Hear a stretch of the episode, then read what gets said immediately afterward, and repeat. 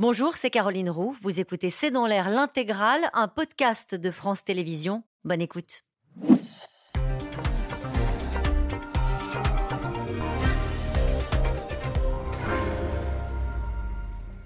Bonsoir à toutes et à tous et bienvenue dans C'est dans l'air. C'est une petite phrase glissée au milieu d'une interview au cœur de l'été, mais elle a été assez remarquée. Nos élus politiques ne sont pas assez payés, à estimer cette semaine le tout nouveau président du MEDEF, Patrick Martin. Une déclaration qui peut paraître pour le moins étonnante au moment où beaucoup de Français se serrent la ceinture. Combien d'argent touchent les ministres, parlementaires, élus locaux? Nous nous sommes posé la question et vous allez voir que les différences sont grandes selon les mandats et les collectivités. Comment se rémunère l'engagement, surtout lorsque l'on est à portée de baffe, comme les maires. Comment surtout les retenir, ces élus, ces élus locaux qui ont le blues ces dernières années? Et Le poste attire moins pour preuve. La moitié des maires n'auraient pas envie de se représenter en 2026. Politique, nos élus sont-ils assez payés? C'est le titre de cette émission. Nous attendons vos questions et réactions par SMS, Internet et sur les réseaux sociaux. Avec nous ce soir, Roland Quérol, bonsoir. Bonsoir. Vous êtes politologue et directeur du Centre d'études et d'analyse. Julie-Marie Lecomte, bonsoir. Bonsoir. Vous êtes chef du service politique de France Info. Votre édito ce matin était justement consacré à cette question. Claire Gatinois, bonsoir. Bonsoir. Vous êtes journaliste au service politique du journal Le Monde. Et enfin, Jérôme Fourquet, bonsoir. Bonsoir. Vous êtes directeur du département opinion à l'Institut de sondage IFOP. Votre ouvrage La France sous nos yeux est publié aux éditions du Seuil. Bienvenue à tous les quatre. Merci euh, de participer à ce C'est dans l'air en direct. Euh, Roland Quérol, les patrons demandent donc des, des augmentations pour les élus. Oui, ça peut, ça peut passer in- pour inattendu. Oui. Qu'est-ce qui leur prend? Écoutez, ils regardent les choses et ils les voient du, du haut, si j'ose dire, de leur salaire de patron. Et, et vu comme ça, bah, c'est vrai que les élus français, les élus européens d'ailleurs en général, on pourra en parler, sont pas si bien payés que ça. Alors le problème, c'est quand, quand on va voir, j'imagine que vous allez donner les chiffres qu'on va en Oui, on va le voir dans le sujet dans quelques Alors, minutes. les chiffres, ça peut toujours s'interpréter. Les élus gagnent mieux que les Français. En moyenne, si on compare aux revenus moyens disponibles des Français, bah, les élus n'auraient pas à se plaindre. Et c'est pour ça que chaque fois qu'on dit mais ils se plaignent de ne pas être bien, payés, plein de Français réagissent en disant enfin écoute, moi si je gagnais ça, je serais bien content. Justement, Jérôme. Et en même temps, Oui. pardon, Allez-y. en même temps, si on se place non pas du point de vue des Français en général, mais du point de vue des cadres du privé, et après tout, très souvent, les gens qui prennent des responsabilités politiques, c'est des responsabilités de cadres qui auraient pu aller dans le privé, eh ben, ils sont souvent bien moins bien payés qu'ils ne seraient dans le privé. Donc c'est vrai à la fois, vu de Patrick Martin, c'est vrai qu'il y a quelque chose qui fait que ça explique que des gens veulent plus être élus parce que pour les baffes qu'on prend, comme vous avez dit, on n'est pas très bien payé par rapport au privé, même si par rapport à la population en général, c'est pas si mal. Et la population, justement, c'est un, un débat qui est perçu comment par l'opinion française autour du- de, de la rémunération des politiques? Alors euh, là, le, le patron du MEDEF a, a- a fait cette, cette sortie, mais qui est donc du coup, euh, ça alimente un peu le, le débat, mais c'est pas un sujet pour l'opinion publique, Enfin, pour les, les Français. euh, alors quand on les interroge, ils vont poliment répondre. Euh, ils vont souvent considérer que euh, la place doit être bonne, s'ils veulent tous y aller, etc., etc. Mais que c'est c'est pas un sujet qui a été euh, clairement pointé euh, dans l'opinion publique. On- on- les Français sont un peu plus sensibilisés, on en parlera peut-être tout à l'heure, euh, aux difficultés du, de la fonction d'un maire, par exemple, avec euh, les, les- les violences euh, auxquelles ils peuvent être exposés, euh, les difficultés qui sont les leurs. Mais sur le niveau de la rémunération, ça- ça- ça- c'est pas aussi euh, polarisé que ça a pu être à certaines époques euh, de notre histoire. On pense au mouvement Poujade ou euh, sous le au tournant du, du 19e et du 20e siècle, quand euh, dans le mouvement ouvrier, il y avait une polémique sur le, le salaire des députés, le salaire des parlementaires, etc. etc. Donc ça a déjà... On Il n'y a, pas déjà- si longtemps, au moment des Gilets jaunes, elle est revenue, cette polémique. C'est quand Oui, même un débat qui revient de manière de- récurrente. de- de- par- parfois, mais c'est pas quelque chose qui revient de ma- qui, qui est là en, en- en toile de fond, alors même que c'est sans doute un vrai sujet parce que si on veut avoir des, élus de, qualité, même s'ils s'engagent pas prioritairement euh, pour, euh, pour la rémunération, il faut qu'à un moment on soit capable euh, d'attirer ces, ces talents en les rémunérant correctement. On va entrer dans le détail des indemnités. Il y a juste un chiffre. Un parlementaire, par exemple, touche 6 000 euros net par mois. On peut se dire que c'est un débat un peu hors sol quand on, se, quand on voit par ailleurs qu'un Français sur deux euh, se prive de repas euh, quotidiennement ou régulièrement. Je, crois qu'il faut se méfier un peu de, du fait que l'émetteur euh, de, de, cette relance du, du, débat soit le, soit le patron du MEDEF. Pour deux choses. D'abord, le contexte dans, dans, dans, lequel il glisse cette petite phrase, puisque Patrick Martin dit il faut augmenter euh, les élus, alors qu'on vient de lui poser la question de savoir si le, salaire des, grands patrons euh, était indécent et devait être encadré, plafonné par la loi. Donc, en réalité, du coup, ce serait à des élus euh, de, de, de, prendre cette, de, prendre cette, décision. Et puis, par ailleurs, euh, bah, un grand patron et euh, un élu, quel que soit le niveau, il ne fait pas le même job. donc, il faut faire attention. On n'est pas, dans, on pas dans un univers, justement, et c'est important, on ne fait pas du business et on n'est pas dans un univers de consommation quand on est élu. Et quand on réfléchit à la rémunération des élus, ça, c'est quand même euh, très important de, le garder, euh, de le garder en tête. Est-ce que vous dites fait écho au SMS de Jean-Michel qui nous dit d'après le patron du MEDEF, nos politiques sont mal payés. De quoi se mêle-t-il De démocratie?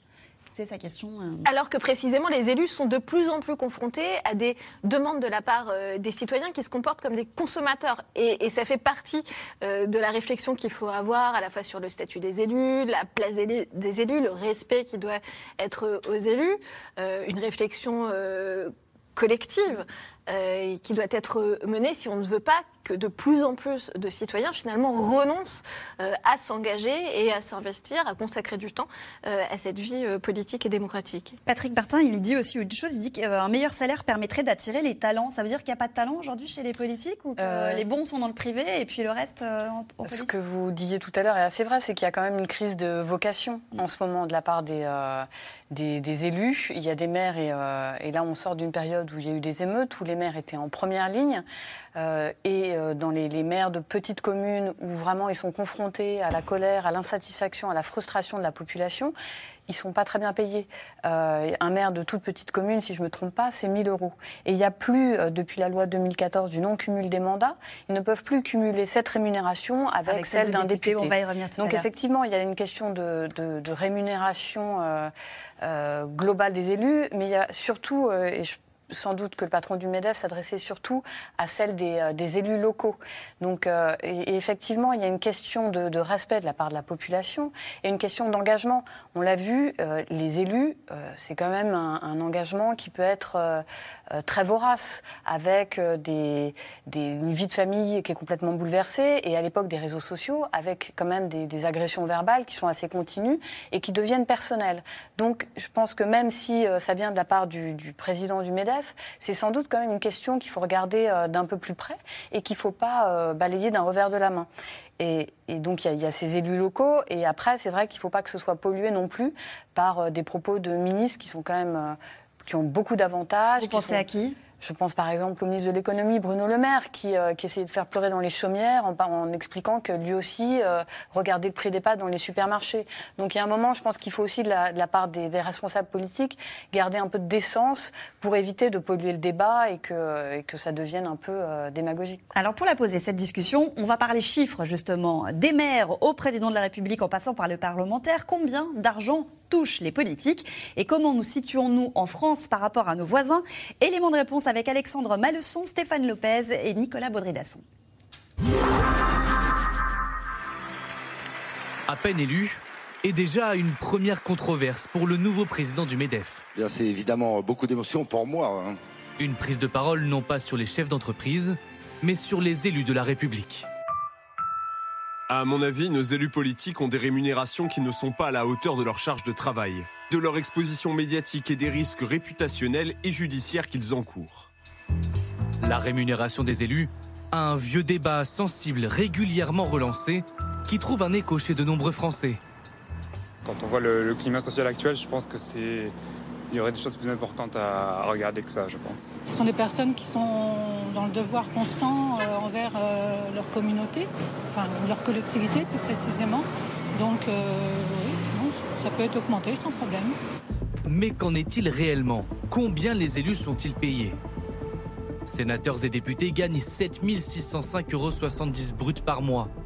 Pour les maires, l'indemnisation brute varie de 1027 euros pour une commune de moins de 500 habitants à 5 837 euros pour une ville de plus de 100 000 habitants. Trop faible, jugent beaucoup de ces élus, notamment ceux des petites municipalités. Augmenter aujourd'hui ces indemnités paraît incontournable au regard à la fois des exigences finalement du modèle social dans lequel on vit et d'autre part par rapport aux efforts qui sont consentis par ces citoyens qui souvent euh, acceptent de perdre beaucoup de rémunération par rapport à leur activité professionnelle. Au sommet de l'État aussi, la question des salaires est régulièrement l'objet de débats. Aujourd'hui, un ministre gagnerait chaque mois 10 490 euros bruts. Elisabeth Bornel toucherait 15 735 euros bruts mensuels. La Première ministre, dont le salaire est équivalent à celui du président de la République. Cette question de la rémunération du chef de l'État a d'ailleurs créé d'intenses polémiques. En 2007 notamment, lorsque Nicolas Sarkozy avait augmenté son salaire de plus de 170%. On a le sentiment que la classe politique euh, se sert elle-même pendant que les Français sont euh, au bord du trottoir abandonnés à eux-mêmes. Quand on regarde les salaires que sont les joueurs de foot, ou même les présentateurs de télévision, au regard des responsabilités qui pèsent sur les épaules euh, de, du président de la République, il est normal qu'il gagne au moins autant que le Premier ministre. Cinq ans plus tard, François Hollande, alors candidat à l'élection présidentielle, s'était engagé à baisser cette rémunération. Si je suis élu président de la République, si je forme un gouvernement, il y aura non pas un gel, il y aura une baisse de 30% du salaire du président de la République et des ministres. Je ne le dis pas pour euh, dire que c'est là qu'il y aura des économies substantielles. Je dis qu'il y a un moment, il faut euh, montrer que le comportement au sommet de l'État est exemplaire. Dès son élection, il tient sa promesse. Mais quelles sont les règles chez nos voisins?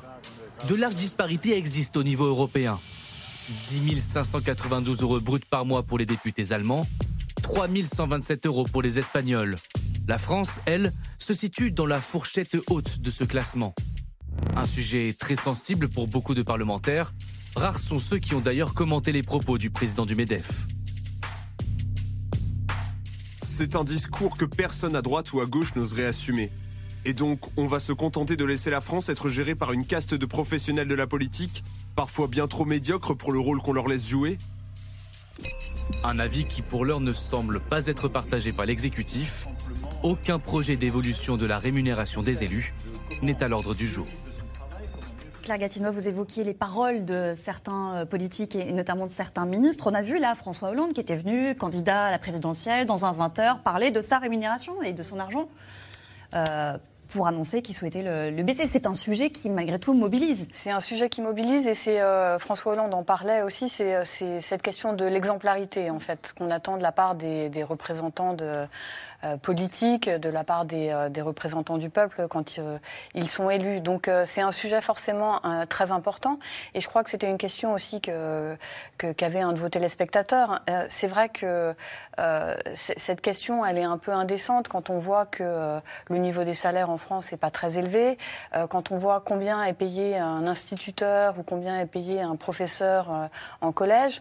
Donc finalement, on a envie de retourner la question au patron du MEDEF et de se dire finalement, est-ce que c'est pas euh, les salaires globalement qui sont trop faibles en France euh, et qui obligent euh, certains, certains à ne, pas à se serrer la ceinture aussi. Je pense qu'il faut aussi quand même raison garder et pas aller jusqu'à penser que, les élus se serrent la ceinture. Mais c'est vrai qu'il y a une, il y a quand même un débat sur euh, l'exposition qu'ont aujourd'hui les élus. Euh, on l'a vu, il y a eu des, violences euh, extrêmement fortes. On va suivre d'ailleurs un maire. voilà, qui ont concerné des, des maires mm. en particulier. Donc je pense que cette question, elle mérite quand même d'être posée. Roland Carole. Oui, je, crois qu'il avait raison de mettre le débat Hollande sur l'exemplarité, sur parce que sur le gain pour l'État, en termes budgétaires, c'est quand même assez minime. L'ensemble de ce que nous coûte tous les politiques, du président de la République au dernier maire de la petite commune, c'est à peu près 2 milliards d'euros par an, ce qui, par rapport au revenu national français ou par rapport même au budget de l'État, est assez dérisoire. C'est pas en allant grappiller ici ou là qu'on pourrait y changer quoi que ce soit. Il y a une vraie différence quand même entre les, élus et les salaires en général, c'est que c'est pas le pas le secteur privé qui fixe comme il veut les, les règles, c'est l'État là, et que il dépendrait de l'État qu'on change les règles de, la façon dont sont rémunérés les élus. euh, de ce point de vue, les élus locaux, quand on dit euh, 1000 euros pour les communes de moins de 500 habitants, il n'y a, a, aucun texte qui fixe euh, ce que doit être l'indemnité d'un élu. Ça n'existe pas. Ce sont des maximums. Euh, et dans la moitié des communes de moins de 500 euros, on n'est pas de moins de 500 habitants, on n'est absolument pas capable, avec le budget de la commune, de donner 1000 euros au maire. Donc ce sont des plafonds, la plupart du temps, ils sont quasiment bénévoles, c'est voilà, ce que vous nous dites. Beaucoup de gens qui nous regardent doivent être très étonnés de dire Ah bon, mon maire, dans mon village, il gagne 1000 Non. Dans la plupart des communes, il gagne même pas ça. ça. Alors, évidemment, c'est aussi dû au fait que nous avons en France 35 000 communes. Euh, à nous seuls, on a autant de communes que pratiquement tous les autres pays d'Europe ensemble. Donc évidemment, le, là, ça fait une somme bien plus considérable, parce que, bah, après tout, les maires pourraient faire plus de communautés de communes ou d'agglomérations, et il euh, n'y a pas que leur rémunération qui irait mieux, mais enfin, ça serait une y a façon trop de voir... Il y aurait moins d'élus mieux payés? Ça, c'est aussi un problème éternel à poser aux Français. Beaucoup pensent que euh, c'est le tissu démocratique de la France qu'on voudrait nous arracher, parce que nous avons cette vertu euh, que, que plein de gens 35 000 au moins soient maires. D'autres, dont je dois avouer que je suis, parce que vous me posez la question, pensent que c'est quand même beaucoup. Et qu'un peu plus d'efficacité, ça serait quand même probablement de les regrouper. Et ça résoudrait au passage un petit peu le problème de la rémunération. La rémunération.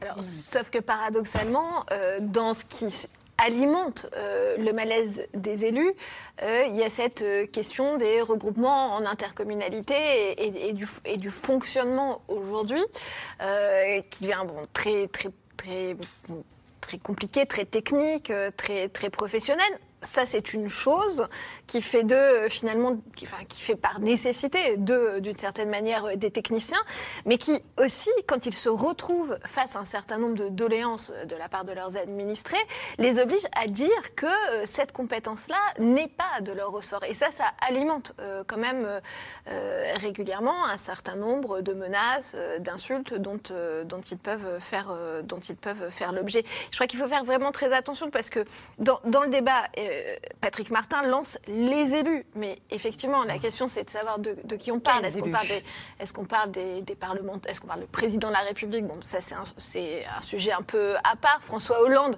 Alors, c'était assez intéressant. Lui, il voulait être un président normal. Donc, il trouvait normal d'avoir un, une rémunération on en est très loin, mais qui soit quand même un tout petit peu plus en adéquation avec euh, ce que vit euh, le, le, commun des mortels. Ça, c'est une, ça, c'est une vraie question. Est-ce qu'il faut que la rémunération euh, des élus euh, leur permette quand même de rester à peu près aux, aux prises avec la, la réalité C'était pas une promesse de François Ruffin? Il, il Alors, François Ruffin, euh... c'est un petit peu, bon, c'est un petit peu différent ce qu'il a fait, parce qu'en réalité, François Ruffin, euh, il a décidé, donc sur son indemnité parlementaire, de ne se verser qu'un SMIC.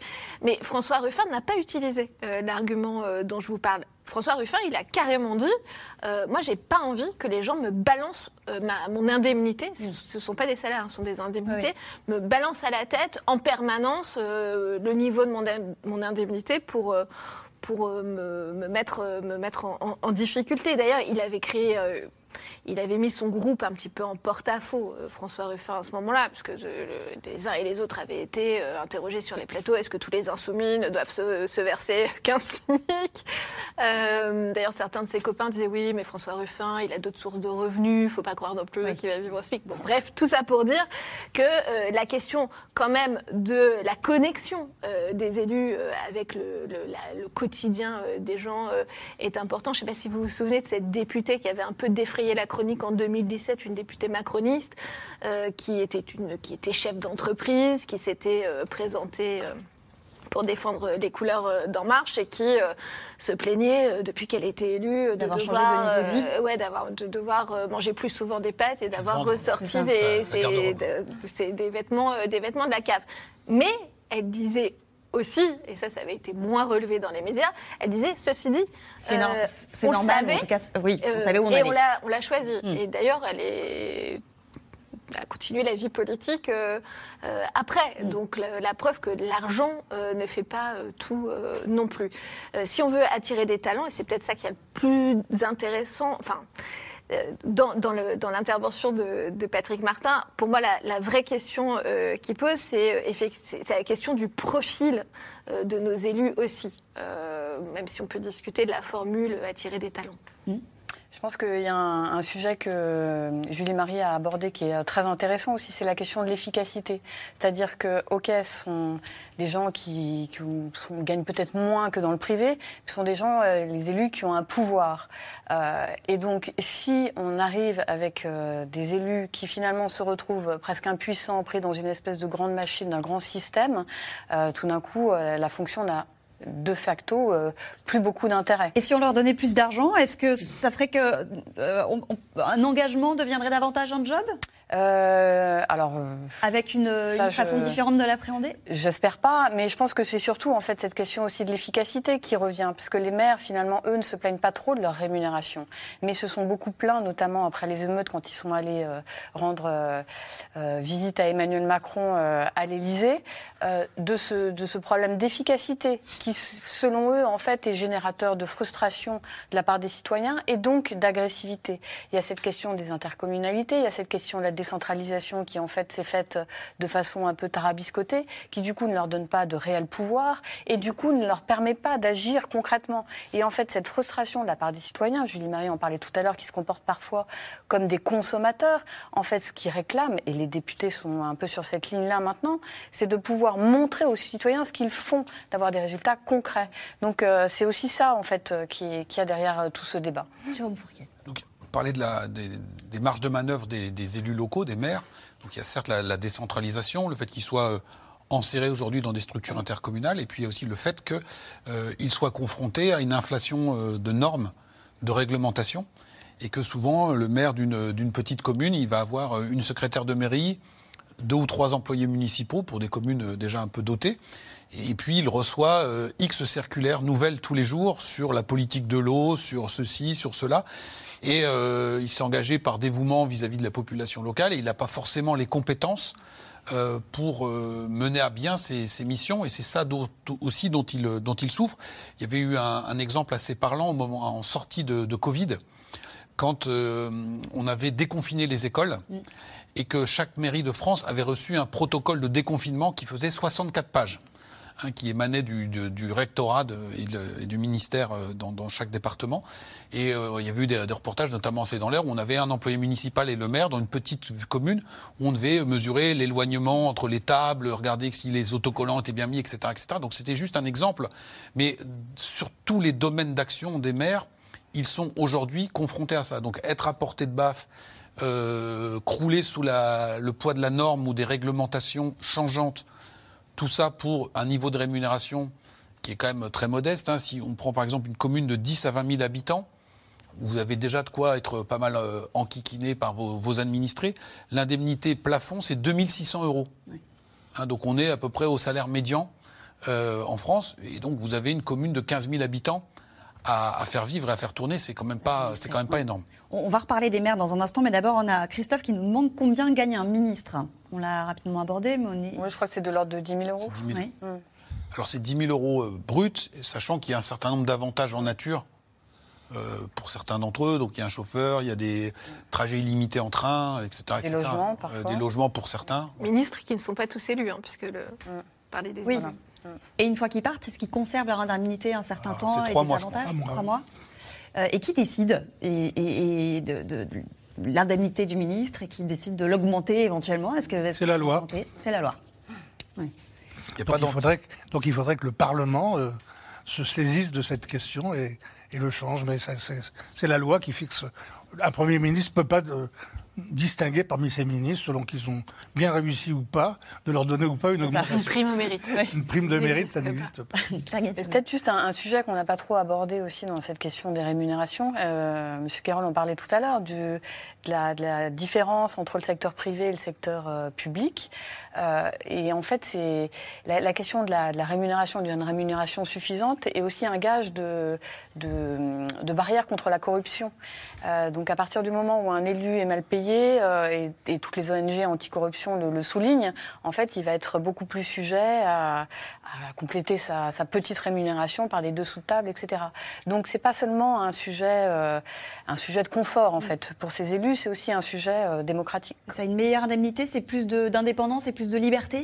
C'est comme ça que c'est vendu. Après, euh, les gens qui sont euh, comment dire, attirés par la corruption, même avec des, des bons niveaux Oui, de salaire. Certains peuvent toujours que C'est pas assez. C'était pas comme assez. pour les, pour les révolutionnaires français de, de 1792, c'était l'argument essentiel pour instituer une indemnité pour les élus. C'était ça les rendra indépendants de l'État. Incorruptible. Incorruptible. Et Voilà, incorruptible. Mais je crois qu'il faut quand même aussi revenir sur la, la question de, du, du- de la diversité du profil euh, des élus, parce que ça, ça compte aussi. Quand un élu est trop peu euh, rémunéré, euh, ben, un certain nombre de, de personnes ne vont pas pouvoir tout simplement se permettre de, de, de- de s'engager dans cette euh, tâche-là. Une autre partie euh, va se dire bon bah moi je vais faire autre chose, hein, euh, même avec la mauvaise, la, me- la meilleure volonté du monde, je vais faire autre chose. Ou alors ne vont s'engager si, euh, ces, si ces rémunérations ne sont trop basses que des gens qui par ailleurs possèdent ou des revenus ou d'ores et déjà un patrimoine.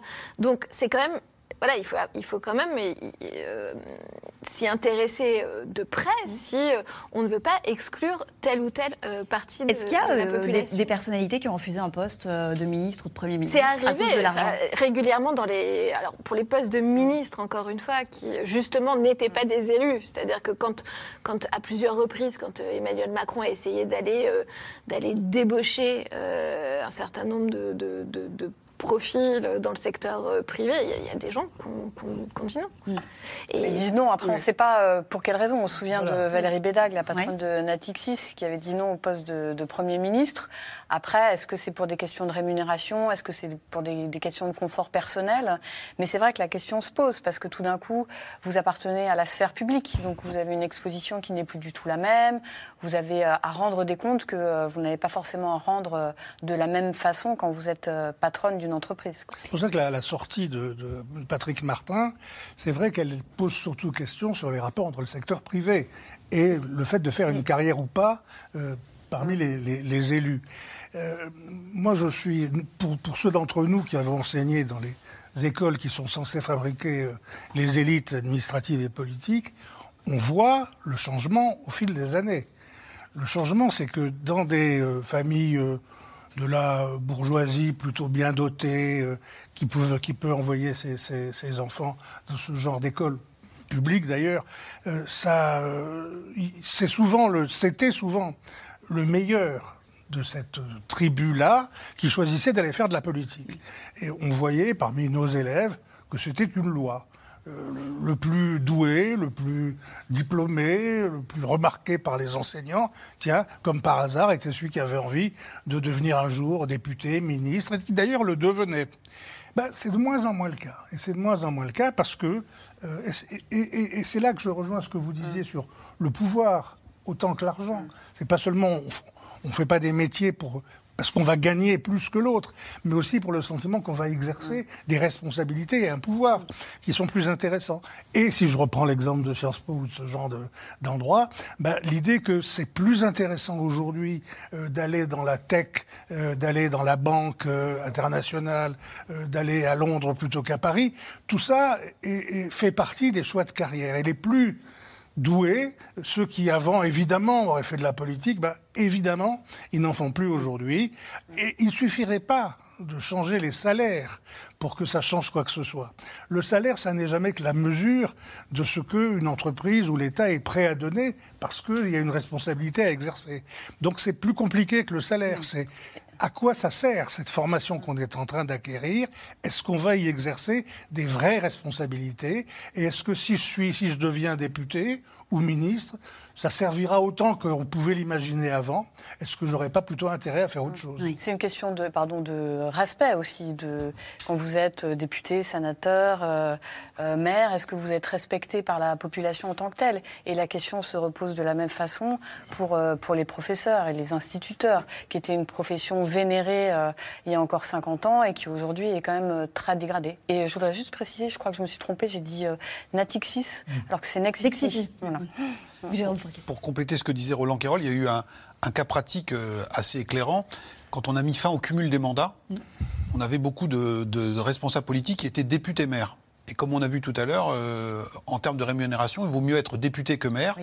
Et quand ils ont été amenés à choisir, l'écrasante majorité d'entre eux a préféré rester maire de sa ville que euh, basculer député.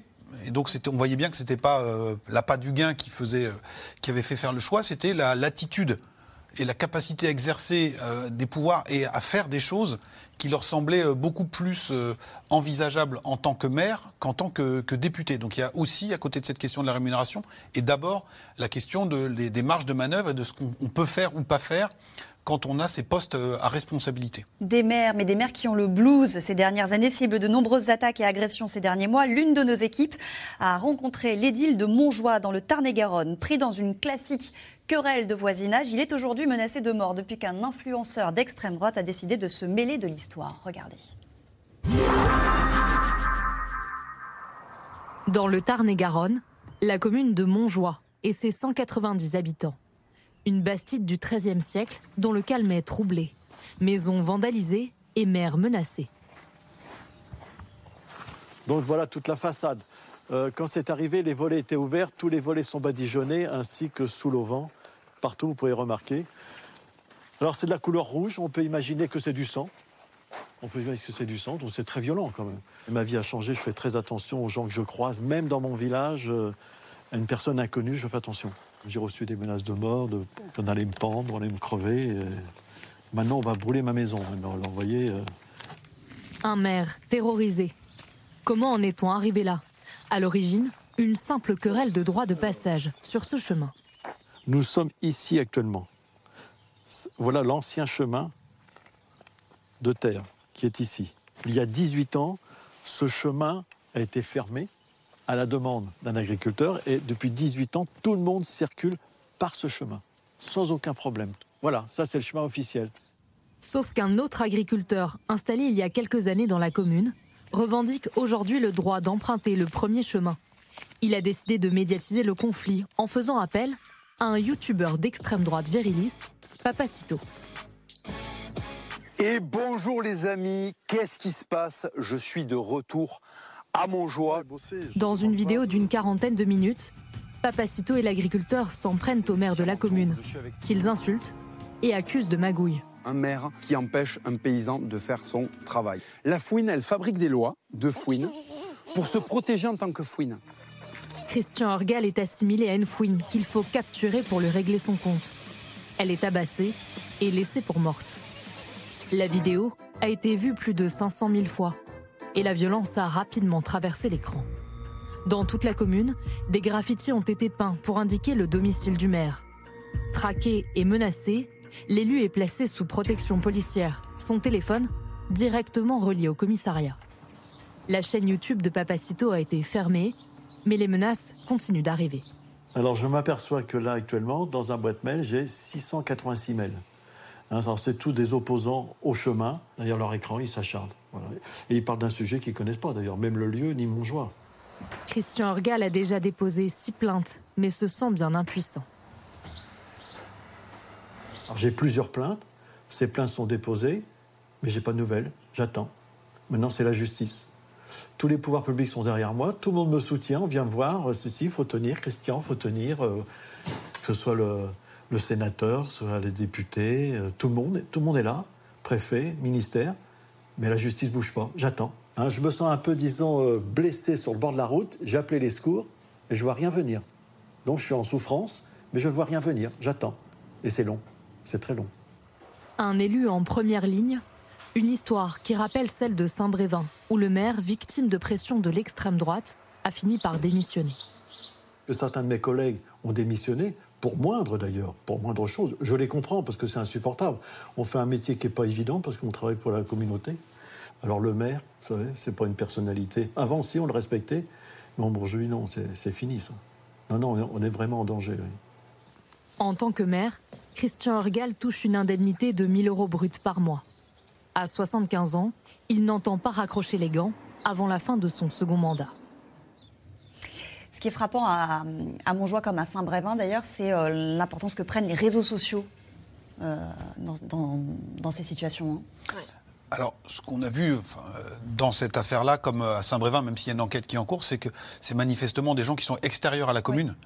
Des militants qui euh, viennent soit taguer, soit à Saint-Brévin incendier. Alors, même s'il y a encore une enquête en cours, donc on verra bien qui, qui, est, qui, est, qui est responsable.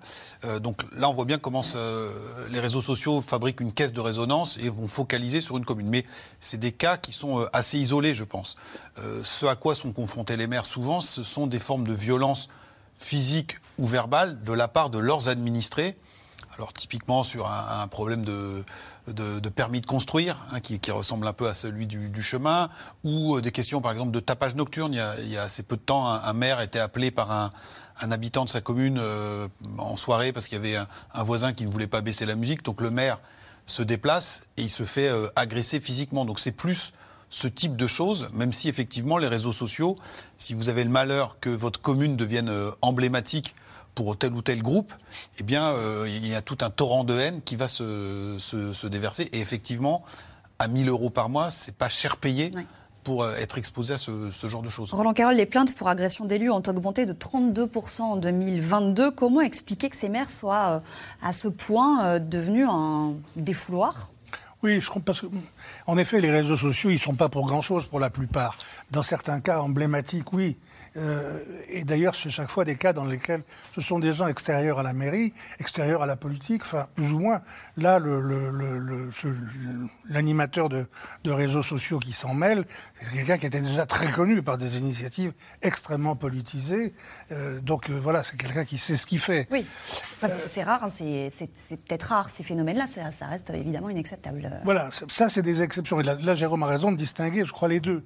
Et, ce, que vous soulignez, c'est le, cas le plus fréquent.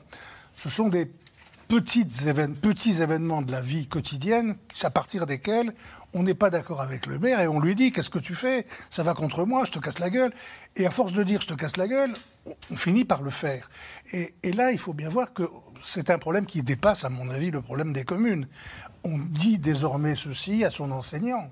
Euh, on dit ça euh, à plein de gens dont on est entouré, parce qu'on a le sentiment qu'ils peuvent exercer sur nous un pouvoir, une autorité, et que ça devient inadmissible. Que moi, euh, comme on le dit sans arrêt au sondeur, je suis de plus en plus humilié, ignoré, regardé de haut par des gens qui ne méritent pas mon respect. Et, ça, c'est évidemment un problème. Tout, tout, ce qui fait société, comme on disait, euh, est, est, mis en cause. C'est pas simplement politiquement le pouvoir du maire, c'est tous ces gens qui peuvent venir m'embêter, si je parle correctement, qui peuvent venir m'embêter parce qu'au nom de leur pouvoir, ils peuvent m'imposer à moi des choses dans ma vie courante. On a l'impression qu'il n'y a plus que des coups à prendre aujourd'hui pour euh, les élus locaux, euh, notamment les maires. Simplement, vous posiez la question, euh, c'est 23% le, les, les, les, agressions, enfin les, les, plaintes de maires pour euh, pour cyber euh, pour cyberharcèlement 65% euh, selon les chiffres du ministère de l'Intérieur c'est le c'est la, la, majorité la majorité vraiment. Après, le, après la démission du maire de Saint-Brévin, qui, qui a, été un, électrochoc, hein, l'État a très mis en cause, hein, notamment lors de son audition devant, devant le Sénat, a accéléré quand même pour essayer euh, d'apporter un, certain nombre de réponses. Euh, Manifestement, elles ne sont pas encore arrivées parce que le maire de Montjoie, euh, qu'on vient d'interroger. Alors, il le dit, alors j'écoutais attentivement parce que ce qui est frappant dans ces témoignages, il dit Je suis très entouré et très soutenu. vous me direz, c'est la moindre des choses. Ceci dit, le maire de Saint-Brévin, ce qui était frappant dans son témoignage, c'est qu'il s'était senti complètement euh, lâché. ce que dit le maire de Montjoie, c'est qu'il est soutenu, mais qu'il attend aussi les secours et qu'il se sent et, qui se sent abandonné malgré tout. Donc, euh, qu'est-ce que l'État là peut faire Et ça, euh, c'est quelque chose qui revient souvent. Hein. Les maires ont toujours cette phrase en disant on a été abandonné par l'État. Mm-hmm. C'est-à-dire que voilà, ils sont euh, seuls face à la frustration, à la colère de la population. Ce qui, effectivement, euh, comme le disait euh, M. Carroll, est un signe très inquiétant. Parce que le maire reste quand même l'élu préféré des Français. C'est la figure politique préférée. C'est celui que les Français aiment, alors que, d'une façon générale, la politique est, est dénigrée. Donc, c'est quand même un signal très, très inquiétant de ce point de vue-là. Et donc, euh, il y a- on, propose quoi aujourd'hui? Il, y a- Alors, il y a un pack euh, sécurité, non Je crois Il qu'il y a le, proposé euh, le- exactement le pacte de lutte contre, euh, contre les agressions d'élus qu'a proposé Dominique Faure, donc ministre délégué à la ruralité, il me semble. Mais on sent qu'effectivement l'État court un petit peu après, essaie de rattraper. On sait qu'Emmanuel Macron a une relation qui a toujours été compliquée avec les maires, donc c'est, c'est- enfin, on sent que là il y a un maillon euh, manquant en fait dans, dans la chaîne de, de, de pouvoir. Alors moi, je connais pas spécifiquement le, le dossier hein, de- du, du maire de, de Montjoie, mais, mais par exemple dans votre sujet, vous disiez que le, le site a été euh, fermé et dans, dans ce que dans les mesures Le du youtubeur, euh, de l'influenceur. voilà, qui avaient, qui avaient- dans les mesures qui avaient été présentées par la ministre des collectivités territoriales, Oui, peut-être, la ruralité. et la ruralité. Euh, je crois qu'il y avait le, il y avait justement euh, le fait d'impliquer davantage la, la plateforme Pharos euh, qui réagit euh, aux actes de, délinquance sur, le, sur, sur, les, réseaux, sur les réseaux sociaux. Euh, parmi, les, mesures de ce pacte de sécurité, il y a par exemple euh, le fait de, très bien identifier. alors 3400, ça peut sembler pas beaucoup quand on sait qu'il y a plus de 34 000 euh, communes référents dans les polices, dans, les, commissariats et dans les, et dans les gendarmeries pour établir un lien permanent entre les élus et, euh, et les forces de, et les forces de l'ordre. Euh, il y avait aussi euh, le fait que leur numéro ce- soit enregistré au 17. C'est-à-dire que si un maire appelle le 17, en fait, on sait tout de suite que c'est un maire, donc on, on réagit plus vite. Et puis, elle s'est lancée dans un, dans un plan beaucoup plus, beaucoup plus global euh, de, lutte contre les, un plan contre les violences, euh, contre les violences faites aux élus. Et puis, à terme, il y a cette idée quand même de renforcer euh, les peines, donc circonstances aggravantes en cas de cyberharcèlement, et puis faire en sorte que ceux qui portent l'écharpe bénéficient des, mêmes, comment dire, alors c'est pas ceux qui, les, ceux qui s'en prennent euh, à ceux qui portent, euh, à portent, portent une écharpe soient sanctionnés de la même manière que ceux Que qui s'en prennent à ceux qui portent l'uniforme, voilà, avec des peines, euh, avec des peines aggravées. Oui, Ce qui veut dire quand même qu'il y a une prise, en- il y a une prise en, en- de conscience, conscience. réelle de l'État. On ne peut pas dire l'État fait rien, l'État est en train de faire. Alors évidemment, par rapport à, à des actes individuels, on se dit toujours c'est trop tard. Il se passe quelque chose. Évidemment, là, le, le maire, il nous dit euh, c'est la justice qui n'arrive pas. Euh, Tout, tout ce qui, tout ce peut sou- Voilà. Et, et ça, malheureusement, c'est un problème qui, là encore, dépasse de beaucoup le, le problème qui est, qui est posé dans cette émission-là. C'est, d'une façon générale, la rapidité de la justice et sa capacité à, s'adapter euh, aux, problèmes qu'on lui pose. Et cette malheureuse justice, euh, on va finir par lui demander plus qu'on demande à la fois à l'école, aux parents, à tous ces gens qu'on prend comme des euh, ceux qui n'agissent pas assez vite. Ok, il faut donner plus de moyens à la justice. Voilà un exemple, sans doute. Il y en aurait mille autres tous les jours. Faisons pas comme si c'était l'État qui faisait rien. Voilà, on a, on a un tout petit peu quand même changé de dimension. Beaucoup de maires quittent-ils leurs fonctions à cause des violences dont ils sont victimes? Question SMS sur Fourquet. Alors, ce qu'on ce qu'on mesure euh, très clairement, c'est que le nombre d'agressions euh, rem- remontées euh, par les maires, parce que l'Association des maires de France s'est aussi saisie de ce, ce sujet depuis quelques années maintenant, donc c'est plus documenté. Donc ça, on arrive à, à- à cerner les choses. Après, est-ce que c'est un motif premier de, du fait qu'on raccroche l'écharpe ou pas Ça doit rentrer dans euh, un package qui est, plus large. C'est le fait de, euh, encore une fois, de ne pas avoir forcément les dotations euh, financières, que dans l'intercommunalité on s'y retrouve pas, que sans qu'on soit, on, en soit venu en- aux mains contre moi, j'ai fait preuve, euh, j'ai été l'objet de, euh, de remarques désobligeantes, il y a une forme de lassitude, etc., etc. Mais bien évidemment, euh, vous passez un, fr- un- un palier supplémentaire le jour où vous êtes agressé, on s'en prend à vos proches, on dégrade vos biens, et donc ça rentre aussi dans, dans, dans l'équation. Un chiffre, je crois que ce sont 1300 maires qui auraient raccroché leur écharpe depuis 2020 et la moitié, selon un sondage hein, de l'IFOP, qui ne voudraient pas y retourner en 2026. Oui, alors là, on est encore, euh, on est encore loin. Habituellement, c'est des taux qui sont un peu inférieurs, mais c'est pas, encore une fois, uniquement lié à cette question des, des violences, des incivilités ou de l'ingratitude des, des administrés. Il y a aussi tout, tout cet euh, environnement normatif, euh, juridique qui pèse, euh, qui pèse énormément. Mais l'AMF Je ne me rends pas compte, ce sont des chiffres importants ou- bah, c'est assez, important. Après, il faut voir s'ils s'ils mettent vraiment à, à exécution le Oui. fait de ne pas, de ne pas rempiler. Mais l'AMF pour le coup, a euh, L'Association des maires de France. l'Association des maires de France indiqué que le nombre de d'élus locaux, pas forcément que des maires, des conseils municipaux, des adjoints, qui euh, s'étaient, euh, euh, avaient déclaré forfait depuis l'élection de 2020 est quand même beaucoup plus élevé que ce qu'ils avaient observé euh, lors des précédents scrutins euh, ou des précédents mandats. Et ce qu'on avait aussi observé, c'est qu'il y avait moins de vocations Mmh. pour se présenter. Voilà. Donc on avait aussi été chercher des gens, alors, parce que c'est ça aussi qui se passe, c'est que le, le maire, pour constituer sa liste paritaire, autant d'hommes que de femmes, euh, va dire, t'inquiète pas, c'est pas trop long, il y aura trois, quatre réunions par an. Et puis en fait, euh, quand euh, vous, vous, vous êtes élu local, euh, vous vous rendez compte que c'est un peu plus que ça. Et donc on, a des, voilà, des crises de vocation qui se, qui se multiplient. L'État ne fait pas rien pour les élus locaux et pour les maires, c'est ce que vous disiez il y a Et il y avait aussi un, un- un autre signe là, qui, qui avait été documenté, c'était le. Vous savez, on parle aussi beaucoup des maires la veille des élections présidentielles pour la collecte des parrainages. Et on avait eu 30% de maires en moins à accorder leur parrainage en 2022, comme s'ils avaient fait un peu la grève du stylo pour exprimer leur mécontentement en disant euh, on est bon qu'à signer une fois de temps en temps et le reste du temps nous sommes abandonnés.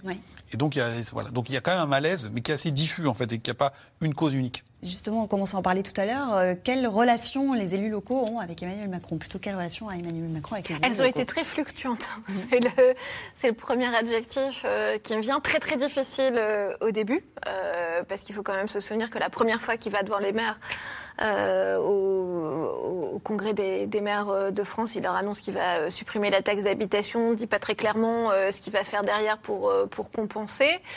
Euh, une période euh, alors de une espèce de, de tango pendant le la crise des gilets jaunes. Euh, avec des maires euh, qui attendaient beaucoup euh, d'Emmanuel Macron, mais Emmanuel Macron s'est appuyé quand même sur les maires pour organiser ces grands débats, les a instaurés dans, un rôle de, médiation et a compris, alors qu'il les avait quand même plutôt snobés, lui, à qui il a beaucoup été reproché de ne pas être lui-même un élu local, et compris qu'il avait besoin de s'appuyer sur eux, sur, le, sur leur réseau, sur leur capacité à faire remonter l'état d'esprit euh, des Français. Et puis il y a eu l'avènement du couple maire-préfet euh, pendant euh, la crise du Covid. Pour autant, tout ça n'a- pas résolu grand-chose de ce, de ce malaise des, des maires. Alors, Dominique Faure promet qu'elle va s'attaquer, enfin qu'elle est en train de s'attaquer et qu'elle fera des propositions au prochain congrès euh, des maires sur le statut euh, des élus. C'est ce qu'on évoquait euh, tout à l'heure pour les rémunérations, mais aussi droit à la formation, comment, comment se former, comment se, comment se, reconvertir notamment. Emmanuel Macron, on vient d'en parler, qui a réagi cette semaine pour la première fois, plusieurs semaines après les émeutes? On, y reviendra dans quelques minutes. D'abord, on va s'intéresser à l'une des nouvelles entrantes au sein du gouvernement. Euh, les ministres qui ont été priés de rester joignables euh, et en alerte pendant l'été. Et parmi les huit nouveaux entrants, euh, il y a la ministre chargée de la ville, Sabrina Agresti-Roubache, originaire de Marseille. L'une des équipes de C'est dans l'air a suivi son premier déplacement dans son fief. C'est un reportage de Théo Manval avec Stéphane Lopez et Anne Maquignon. C'est une visite en terrain conquis. Merci d'être là. Et voilà, c'est chez moi. Car la nouvelle secrétaire d'État a choisi Marseille pour un de ses premiers déplacements. L'occasion pour Sabrina Agresti-Roubache de présenter sa méthode. On va peu parler, on va beaucoup faire, on va beaucoup travailler, on va aller vite. Mode projet, Euh, j'ai plein de choses après à, déployer et, euh, et je pense que là, euh, c'est ce qu'il faut faire. On arrête de, de discuter. On sait ce qu'il y a à faire. Le constat, on le connaît tous. 46 ans, fille d'immigrés, ancienne productrice dans l'audiovisuel, députée et marseillaise. Un profil un peu différent au gouvernement, revendiqué par la première intéressée. Oui, la femme du Sud, mais euh, on aurait dit, vous savez, rappelez-vous Jean Castex, on disait que c'était ce- le, euh, le Premier ministre du, Sud- du Sud-Ouest. Donc quand on vient forcément des, euh, de province, on, a toujours, on est toujours de quelque part. Mais moi, j'assume, je viens de quelque part. Et là d'où elle vient justement, les attentes sont nombreuses.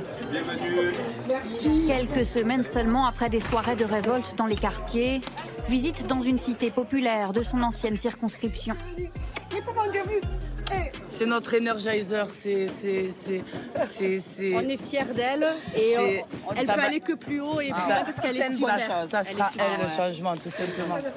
Mais le risque, quand l'espoir est grand, c'est aussi de décevoir. D'autant que la secrétaire d'État sait déjà qu'elle devra composer avec un budget qui n'est pas illimité. Alors à ceux qui demandent plus d'argent, elle répond.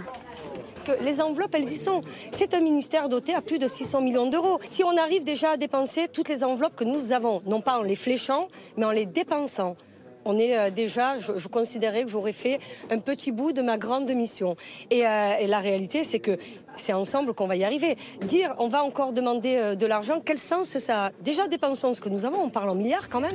Entrer au gouvernement, c'est donc apprendre à défendre l'action du président, mais aussi savoir encaisser les critiques. Ciao les amis, merci.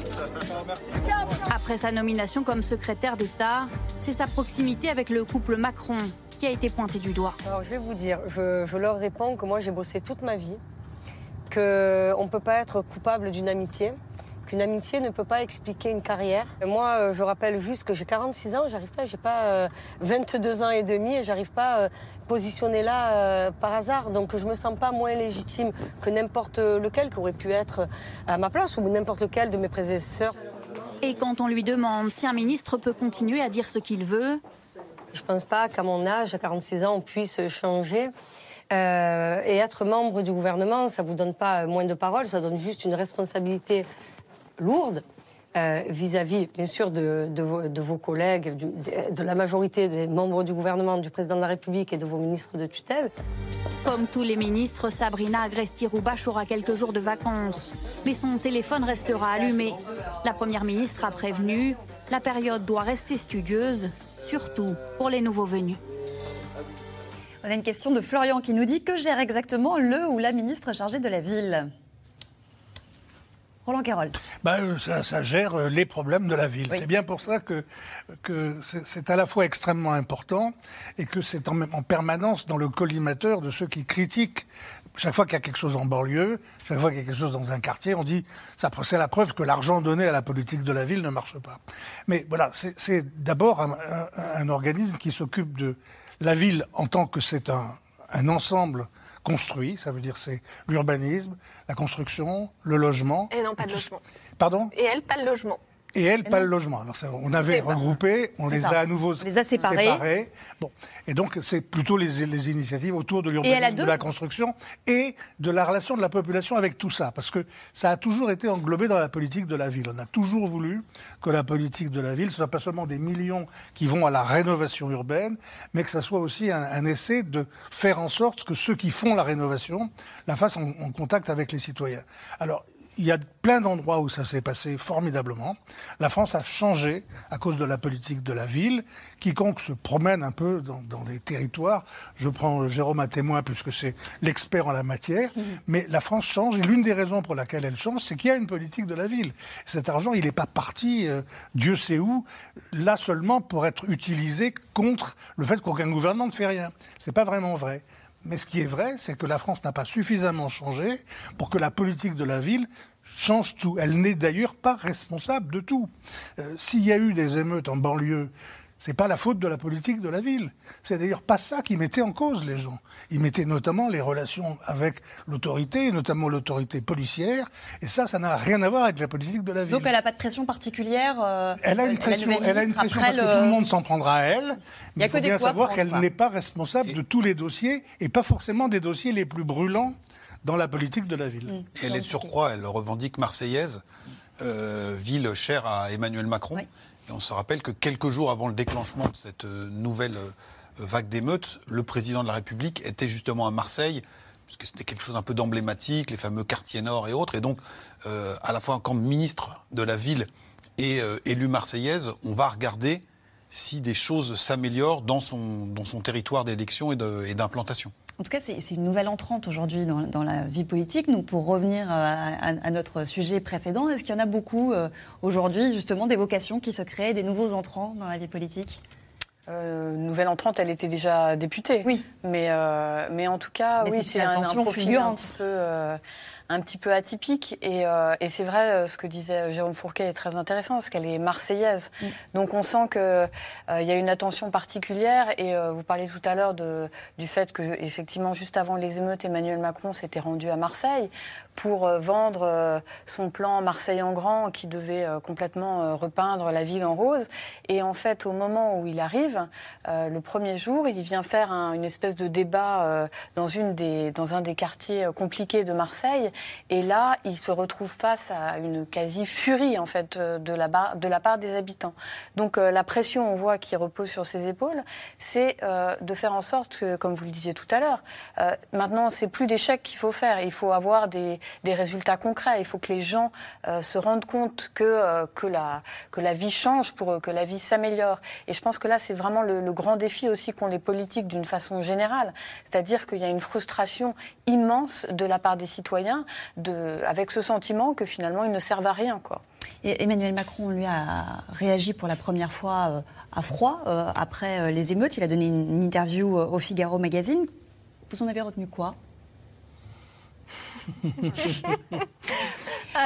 J'en ai retenu. Alors, j'ai coché dans mon calendrier j'ai mis une petite croix du côté de la fin du mois d'août, où donc on attend une, une initiative euh, politique, politique euh, d'ampleur euh, d'ici la fin du mois d'août. Donc on est on est au début, on est, tout début août. Donc en fait euh, pendant un mois, euh, toutes les forces politiques euh, vont tourner en rond et s'agacer en se demandant ce que, peuvent bien apporter des rencontres avec le président de la République dont on dont on connaît pas exactement le, le, format, parce que c'est ça qui serait intéressant. C'est-à-dire que s'il prétend rencontrer les forces politiques, la question c'est de savoir s'il va au-delà des grands chefs à plumes qu'il a déjà rencontrés beaucoup de fois sans réussir à établir ce projet simple et clair qu'il a l'air euh, d'aspirer euh, de, ses voeux. Puis j'en ai retenu sa fermeté sur son projet, son projet de loi immigration, intégration, ne voulant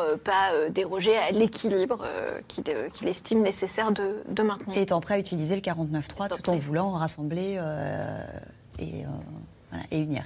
Oui, Jérôme Fourquet euh, parce qu'effectivement, donc on a euh, sans doute une nouvelle illustration euh, des capacités d'action assez limitées du président de la République sous la Ve République avec une, une majorité relative à l'Assemblée, hein, puisqu'on avait eu au lendemain de ces législatives la création du CNR, le Conseil national de la refondation, bon, qui s'est un peu perdu dans les sables.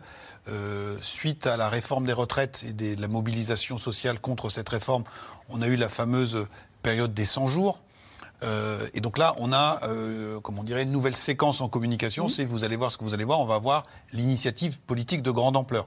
Donc, les, euh, et, et j'oublie, entre-temps, on a eu le remaniement qui quand même a historiquement suscité, par rapport à ce qu'on connaissait précédemment, assez peu d'intérêt médiatique et dans la, la, population. Et donc, même cette interview, c'est d'ailleurs étonnant. Voilà. et donc on voit bien que c'est un peu voilà, c'est un peu dévitalisé. Et le deuxième point, c'est que on, a retrouvé euh, en grand le en même temps. Euh, très macroniste sur la question des banlieues, de la, des émeutes en banlieue, où il avait dit on va prendre le temps d'analyser ce qui s'est passé. Et donc là, on voit bien, il, il le dit euh, explicitement, j'ai pas voulu me prononcer sur le champ parce que je ne voulais pas être sommé de choisir mon camp. Mm. Et donc là, on a bien dû en même temps en disant, euh, la gauche nous dit que c'est social, la droite et l'extrême droite nous disent il n'y a que l'immigration euh, qui est en cause dans cette affaire, et moi je refuse de me positionner là-dessus. Ce que ça dit, hormis cette attirance pour le en même temps, c'est aussi que ce type de question, historiquement, n'était pas forcément euh, très bien euh, pensé dans le logiciel macronien. On le voit qu'il est beaucoup plus à l'aise sur beaucoup d'autres thématiques et qu'il a été un peu saisi à froid sur ce, sur ce sujet-là. Et donc c'est un peu ce, mélange-là qui a été livré dans cette, euh, dans cette interview. On va passer à vos questions SMS. Merci d'avoir écouté C'est dans l'air. Comme vous le savez, vous pouvez désormais écouter l'intégrale, mais aussi l'invité ou vos questions à nos experts. Tous ces podcasts sont disponibles gratuitement sur toutes les plateformes de streaming audio. Et pour le replay vidéo, c'est sur France.tv, bien évidemment. À bientôt.